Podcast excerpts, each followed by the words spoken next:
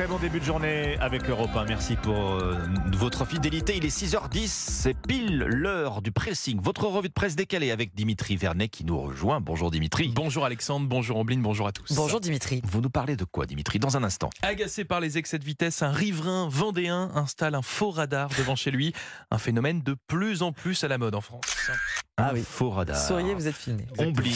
Euh, il n'y a pas que les enfants qui font des listes de cadeaux pour Noël, à bon entendeur. Moi, c'est une mise en garde que je vous passe dans un instant. Alerte aux insecticides contre les punaises de lit. Ah oui. L'un d'entre eux est mortel et je vous en dis plus dans un instant. Alors, Dimitri, racontez-nous, hein, en, en Vendée, donc, euh, cette histoire de, de faux radar de vitesse. Mais oui, c'est euh, c'est comme nous le relate West France, c'est en Vendée que ça se passe à Saint-Hilaire-des-Loges, proche d'une route départementale. Un riverain, excédé bien par la vitesse des automobilistes, a décidé d'installer un faux radar qu'il a fabriqué Ah, il l'a lui-même. fabriqué Oui, il a fait maison. Oui, fait maison. Et franchement, Fort. il est très très réaliste. hein. Même s'il ne flash pas, ce faux radar a tout l'air d'un vrai, tellement euh, tellement l'air d'un vrai d'ailleurs que depuis son installation, eh bien cet habitant a marqué que les automobilistes ont levé le pied. Ah. Action, réaction. Efficace. Euh, bon, euh, efficace, hein, ce faux radar. Avec les petits chevrons euh, jaunes Aussi. et noirs. là. Exactement, enfin, Ouais, le, le ouais. ruban euh, Ouais, le de ruban, ouais, ouais, ouais, Exactement. ouais. Bon, et ce n'est pas la première fois que ça arrive, qu'un faux radar donc soit installé. euh, Non, non, vous avez un raison, euh, Ombline. Depuis quelques années, énormément de faux radars euh, en flèche fleurissent un petit peu partout dans, dans l'Hexagone. C'est un phénomène qui est de plus en plus à la mode. Les Français ont du talent et de l'imagination en plus. Parce Ouais. que pour faire ces faux radars, bah, ils utilisent parfois des poubelles, des boîtes aux lettres, des tubes de PVC et même un réfrigérateur Ouais. dans le Nord. Un réfrigérateur. L'activité bricolage du dimanche Bon. avec les enfants. Tout y passe. Euh, Atelier recyclage effectivement euh, particulier.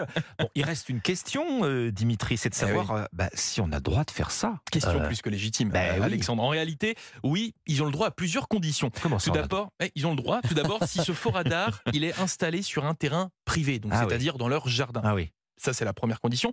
La deuxième, il ne doit pas flasher ce faux radar. Oui, il ne doit pas y avoir de flash. La raison, ben, elle est simple. Il faut éviter l'éblouissement Exactement. des automobilistes hein, qui pourraient bien les faire piler et par Mhm. conséquent créer un accident. Donc voilà, s'ils respectent toutes ces règles, ce faux radar est dans les règles. Sinon, ben, le riverain, il s'expose à une contravention de cinquième classe, soit jusqu'à 1500 euros d'amende. L'arroseur arrosé, j'ai envie de vous dire. Bon, bah, c'est comme les décorations habituelles. Je sais pas, les nains de jardin, on va maintenant voir fleurir des, des radars comme Beaucoup, ça hein. sur la pelouse. Euh, Vous, vous, vous avez, vous- non, vous avez pas le jardin, vous, Dimitri Alors non, je n'ai pas de jardin, mais je- franchement, décorer la, la Oui. boîte aux lettres avec un petit ruban de signalisation, c'est pas mal. Je trouve l'idée euh, Enfin, originale. sur, le balcon, ça fonctionne pas hein, dans la non, rue. hein. pas On trop. A priori, pas. l'emplacement Non. des radars de vitesse. Bon. Dommage. Dommage. Bon, Ombline. Euh, oui, euh, J-18 avant le réveillon de Noël.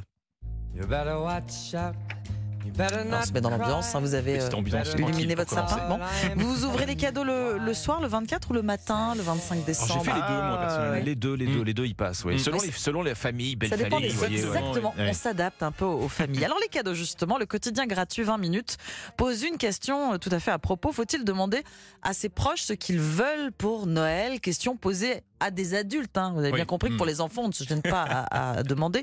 J'ai envie de compléter euh, par cette autre question. Est-ce que c'est politiquement correct de passer Ah, commande de passer, Voilà. passer la commande, oui. Alors Ah, au l'idée, Père Noël. oui, euh, au Père Noël. Vous, voulez dire, à la- vous voulez dire à l'âge adulte Au Père Noël, à l'âge adulte, au Père Noël, on va, c'est, tous les tous les, les proches hein, finalement. Euh, l'idée, effectivement, c'est de ne pas re- euh, se retrouver avec un deuxième service à thé à fleurs moches et- ou le, le tire-bouchon avec une énorme corne de vache. C'est du vécu. Ah, ça, ça, ça, ça- ça peut plaire. Attendez, les goûts et les c'est vrai, couleurs. c'est vrai, c'est vrai, c'est vrai.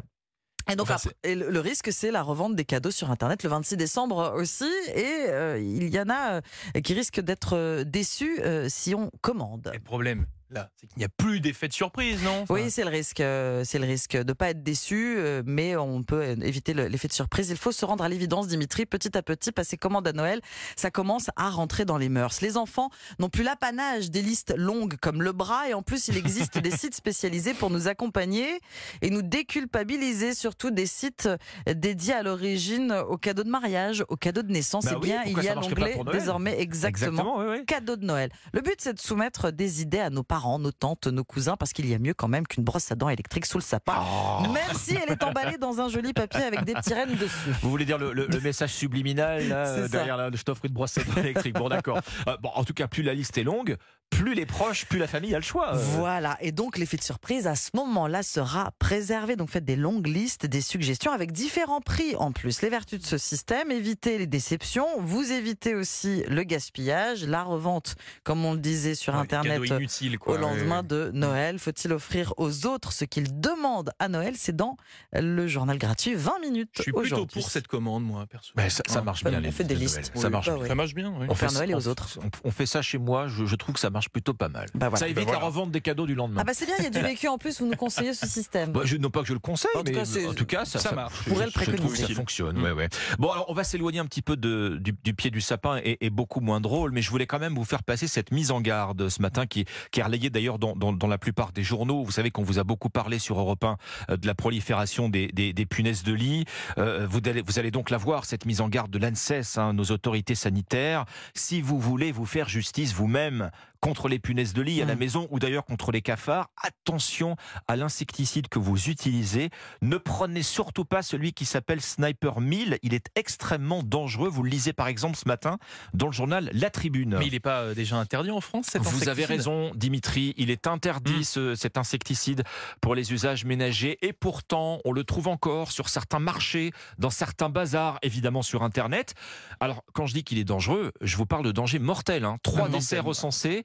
Le Sniper 1000, il, contient en fait une substance qui s'appelle le dichlorvos. C'est une substance qui est classée mortelle par inhalation si on la respire et qui est toxique euh, si, elle- si vous êtes en contact avec En la peau contact. ou, ou par ingestion. Bon, c'est l'inquiétude liée aux punaises de lit qui fait qu'on est prêt à tout, même à se mettre en danger euh, pour lutter contre? Bah, écoutez, regardez bien. Sur les cinq dernières années, plus d'un ménage français sur dix a été euh, touché par les punaises de lit. Et sur la même période, sur les cinq dernières années, il y a de Hmm. plus en plus d'intoxication à cet insecticide. Tout ça dans le contexte qu'on connaît, l'approche des JO de Paris et la peur Aussi. justifiée au nom Hmm. de l'arrivée des touristes du monde entier, de visiteurs du monde entier, euh, potentiel vecteur, ces images de punaises de lit qui ont été relayées sur les réseaux sociaux, au Oui, oui, oui. cinéma, dans les transports. Alors donc, attention aux réactions de panique. Il vaut peut-être mieux s'adresser, c'est ça l'idée, Un à des professionnel. oui, professionnels. oui, bien sûr. Vous savez, il y a par exemple cette enquête en cours que relate la Tribune à Lyon. Euh, cet insecticide interdit, Sniper 1000, il a été retrouvé au domicile d'une personne âgée qui a Ah justement euh, euh, perdu la vie. Voilà, donc attention, Attention. Aux, insecticides que vous utilisez et surtout pas, surtout pas euh, le, le Sniper 1000. Voilà donc pour votre pressing, votre revue de presse décalée ce matin. Merci Ambline Roche, merci Dimitri Merci. On a dit à demain. À demain.